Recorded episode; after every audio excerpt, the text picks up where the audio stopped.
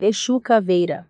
Exu Caveira é um Exu de Umbanda, que comanda uma falange de outros Exus, que também se denominam Exus Caveiras. É cultuado principalmente dentro da Umbanda e da Quimbanda e em alguns terreiros de Candomblé. É uma das entidades mais cultuadas dentro da religião umbandista. Não confundir com Exu Tatá Caveira, Exu Caveira ou Exu Caveirinha, pois são espíritos diferentes. Como forma de punição pelos seus crimes cometidos durante a vida, se tornou um Exu, devendo apenas fazer o bem e ajudar a humanidade contra espíritos das trevas. História Exu Caveira viveu aproximadamente 600 depois de Cristo no Antigo Egito. Se chamava Próculo em homenagem ao general romano Próculo morava em um pequeno povoado, que habitava à beira do rio Nilo. Sua aldeia cultuava a natureza e inocentemente fazia oferendas de animais e fetos humanos. Até que sua própria mulher engravidou, e o sacerdote da aldeia decidiu que a criança devia ser sacrificada, para acalmar o deus da tempestade. Próculo não permitiu que tal infortúnio abatesse sobre sua família, até porque se tratava de seu primeiro filho. Em uma noite tempestuosa, os homens da aldeia reunidos, a mando do sacerdote, invadiram sua casa e silenciosamente sequestraram sua mulher e a violentaram, provocando imediato aborto e a morte da mulher, e com o feto, fizeram oferenda no poço dos sacrifícios. Ao acordar e descobrir o que tinha ocorrido, seu peito se encheu de ódio e jurou vingança. Matou um por um dos algozes de sua esposa, inclusive o tal sacerdote passou a não crer mais em deuses, pois o sacrifício foi inútil, e seu pequeno povoado sumiu da face da terra, soterrado pela areia, tamanha foi a fúria da tempestade. De repente, o que era rio virou areia, e o que areia virou rio. Mas seu ódio persistia.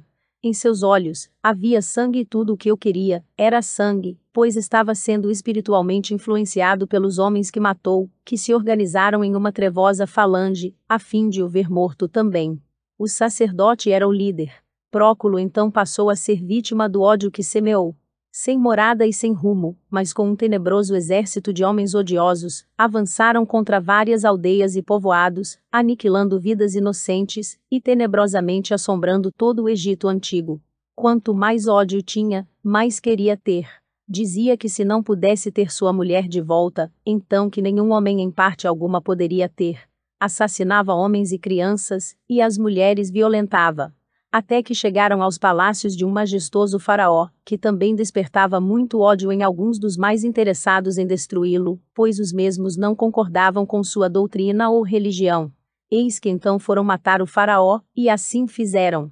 Os fiéis soldados do palácio, que eram muito numerosos, os aniquilaram com a mesma impiedade que tinham com os outros com o espírito fora de seu corpo, vendo seu corpo inerte, atingido pelo golpe de uma espada, e sangrando, não conseguiu compreender o que estava acontecendo. Mas o sangue que jorrava o fez recordar de todas as suas atrocidades. Olhou o espaço ao redor e tudo o que viu foram pessoas mortas. Tudo se transformou de repente. Todos os espaços eram preenchidos com corpos imundos e fétidos, caveiras e mais caveiras se aproximavam e se afastavam. Naquele êxtase, caiu derrotado. Não se sabe quanto tempo ficou ali, inerte e chorando, vendo todo aquele horror. Tudo era sangue, um fogo terrível ardia em sua alma, e isso era ainda mais cruel. Sua consciência se fechou em si mesma. O medo o apossou de, já não era mais ele mesmo, mas sim o peso de seus erros que o condenava. Nada ele podia fazer.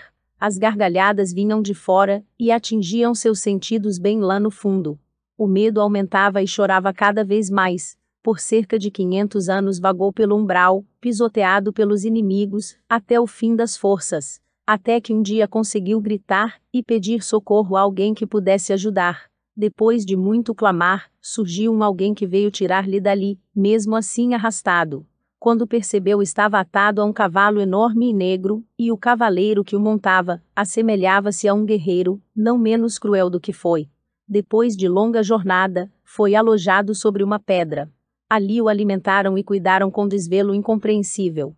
Será que ouviram meus apelos? Sim, claro, senão ainda estaria lá naquele inferno, respondia a si mesmo. Cale-se e aproveite o alvitre que vosso pai vos concedeu. Disse uma voz vinda de um lugar desconhecido. O que eu não compreendeu foi como ele havia ouvido, já que não disse palavra alguma, apenas pensou. Por longos anos ficou naquela pedra, semelhante a um leito, até que seu corpo se refez e pode levantar-se. Apresentou-se então o seu salvador, um nobre cavaleiro, armado até os dentes. Carregava um enorme tridente cravado de rubis flamejantes. Seu porte era enorme. Longa capa negra lhe cobria o dorso, mas não conseguia ver seu rosto. Não tente me olhar imbecil, o dia que te veres, verás a mim, porque aqui todos somos iguais, disse o homem em tom severo.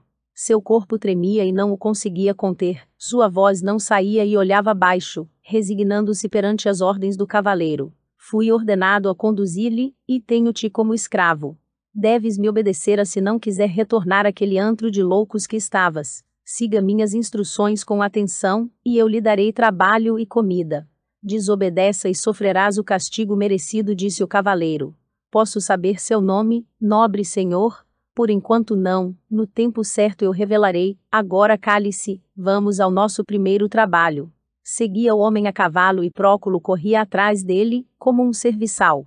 Vagaram por aqueles lugares sujos, e realizaram várias tarefas juntos. Aprendeu a manusear as armas, que o foram dadas depois de muito tempo, aos poucos, seu amor pela criação foi renascendo. As várias lições que lhe foram passadas o faziam perceber a importância daqueles trabalhos no umbral.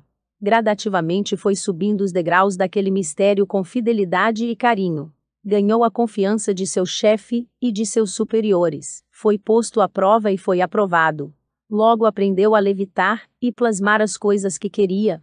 E assim foi por mais de cem anos, apenas aprendendo. Foi então que, numa assembleia repleta de homens iguais ao seu chefe Salvador, foi oficialmente nomeado Exu perante Orixá Omolu, assumindo as responsabilidades que todo Exu deve assumir, se quiser ser Exu. Amor a Deus e às suas leis. Amor à criação do Pai e a todas as suas criaturas. Fidelidade acima de tudo. Compreensão e estudo, para julgar com a devida sabedoria. Obedecer às regras do embaixo, assim como as do em cima e algumas outras regras secretas, que não é permitido citar, dada a importância que elas têm para todos os Exus. O Molu concedeu-lhe um desejo, e então o novo Exu pediu que pudesse ver o rosto daquele que o salvou. Então seu mestre abaixou o capuz, e tinha a forma de uma caveira. E assim como todos os outros presentes, abaixaram o capuz, e todos tinham a forma de caveira. Seu mestre deu-lhe um espelho, e disse: Veja, todos aqui somos caveiras. Por isso, decidiu que seu nome deveria ser Exu Caveira. A princípio trabalhou na falange de seu salvador, por gratidão e simpatia. Mas logo surgiu-lhe a necessidade de ter sua própria falange, visto que os escravos que capturou já eram em grande número, Nesta mesma época, o antigo sacerdote de seu povoado reencarnou em terras africanas, e a antiga esposa de Exu Caveira deveria ser a esposa do sacerdote, para que a lei se cumprisse. Vendo o panorama do quadro que se formou, solicitou imediatamente uma audiência com Omolu e Ogum, e pediu que intercedessem, para que pudesse ser o guardião de meu antigo sacerdote. Seu pedido foi atendido, e se fosse bem sucedido, poderia ter a sua própria falange. Assim assumiu a esquerda do sacerdote, que, na aldeia em que nasceu, foi preparado desde menino para ser Babalorixá, em substituição ao seu pai de sangue. A filha do Babalaô era exemplo esposa, e estava prometida ao seu antigo algoz. Assim se desenvolveu a trama que pôs fim às diferenças e atritos dos dois espíritos. Sua exemplo mulher deu à luz a 24 filhos e todos eles foram criados com o devido cuidado, e ele teve muito trabalho naquela aldeia até que as invasões dos brancos, e as capturas e o comércio de negros para o Ocidente se fizeram.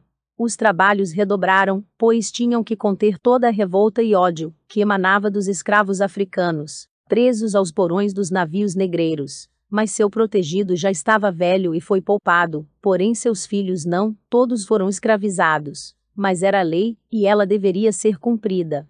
Depois de muito tempo, uma ordem veio do em cima, Todos os guardiões devem se preparar, novos assentamentos serão necessários, uma nova religião vai nascer, o que para eles era em breve, pois o tempo espiritual é diferente do tempo da terra. Preparam-se, conforme foi ordenado.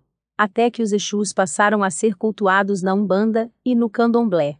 Então foi nomeado guardião à esquerda do sagrado Omolu, e então pode assumir seu trono, seu grau e seus degraus. Novamente assumiu a obrigação de conduzir seu antigo algoz, que hoje já está no em cima, feito meritoriamente alcançado, devido a todos os trabalhos e sacrifícios feitos em favor do bem e dos orixás. Hoje, em seu trono no embaixo, comanda a falange dos Exus Caveira onde há infidelidade ou desrespeito para com a geração da vida, ou aos seus semelhantes, Exu Caveira atua, desvitalizando e conduzindo no caminho correto, para que não caiam nas presas doloridas e impiedosas do umbral, pois não deseja a ninguém um décimo do que passou. Se vossos atos forem bons, e louváveis perante a geração, e ao Pai Maior, então vitaliza e dá forma a todos os desejos de qualquer um, que queira usufruir de benefícios de seus mistérios. Exu Caveira abomina traição, infidelidade, e muito mais o aborto, isto não é tolerado por Exu Caveira e todos, os que praticam tal ato, é então condenado a viver sob as hostes severas de seu mistério. Peça o que quiser com fé, e para bons fins, pois todos os Exus Caveira, são fiéis aos seus médiums, e àqueles que nos procuram, Todos os Exus de trabalho ou protetor são Exus porque em algum momento do passado pecaram contra a criação ou a geração, e ambos, protetor e protegido, têm alguma correlação com estes atos errôneos de vidas anteriores. Esferas